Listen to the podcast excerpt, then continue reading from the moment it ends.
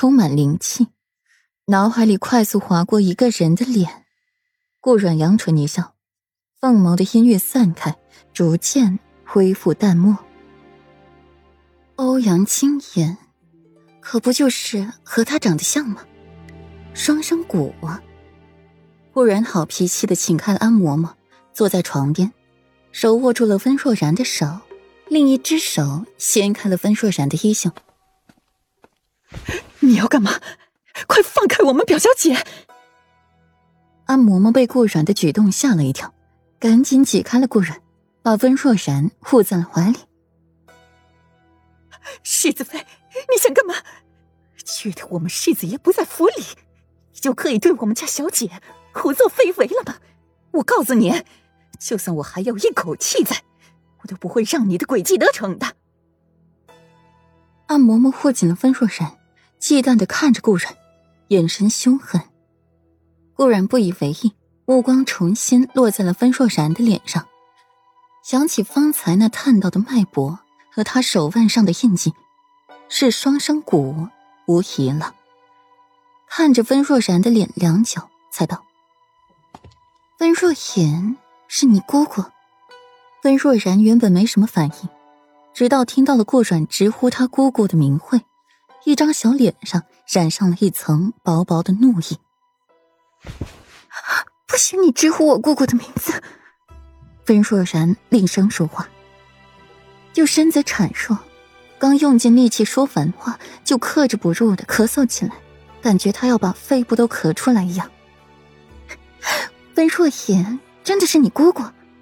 顾然脸上出现了一抹喜色，看着温若然的眼神大变，没有之前的厌恶和不喜，而是一种浓浓的喜悦。温若然紧紧皱眉。不理解顾然怎么态度大变了，一个劲儿的问自己：温若隐是不是自己姑姑？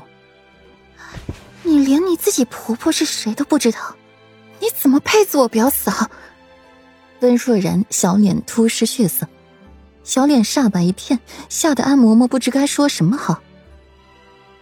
哎呦，我的表小姐啊，你可平静点情绪放轻松，不要激动。你这要是出了什么事儿？你让老婆子我可怎么办呀？这世子爷又不在王府，就让小姐你这么受欺负。安嬷嬷一边哭一边嚎，也得亏顾然还沉浸在自己的世界里，要不然非得一巴掌给他呼上去，叫你乱说话。去请药老。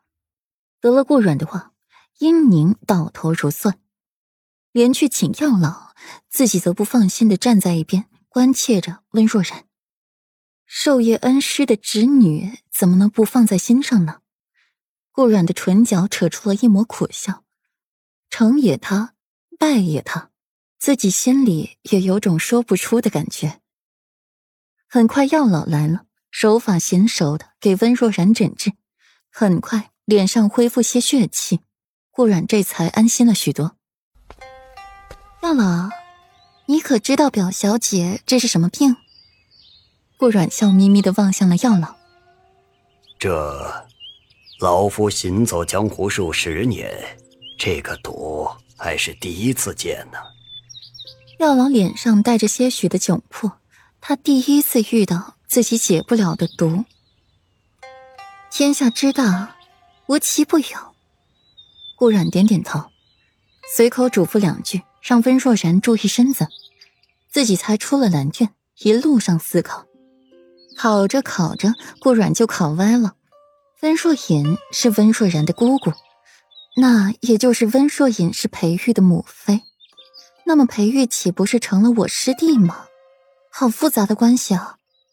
温若隐和顾阮的交集原始于温若隐第一个女儿死于宫乱，伤心不已，丈夫带着温若隐南游至江南，便是在那里，温若隐和顾阮有了一段缘。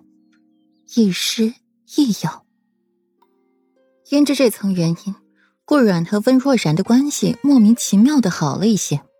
温若然态度大转变，对安嬷嬷多加呵斥，有意无意的偏向了顾阮。你怎么把你家军师给得罪了？小心惹火了他，就不给你支招了。找表哥做夫君了。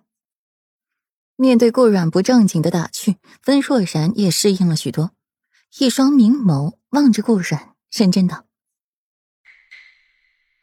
你是顾家四小姐，与我有救命之恩，我不能恩将仇报，所以我不和你抢夫君。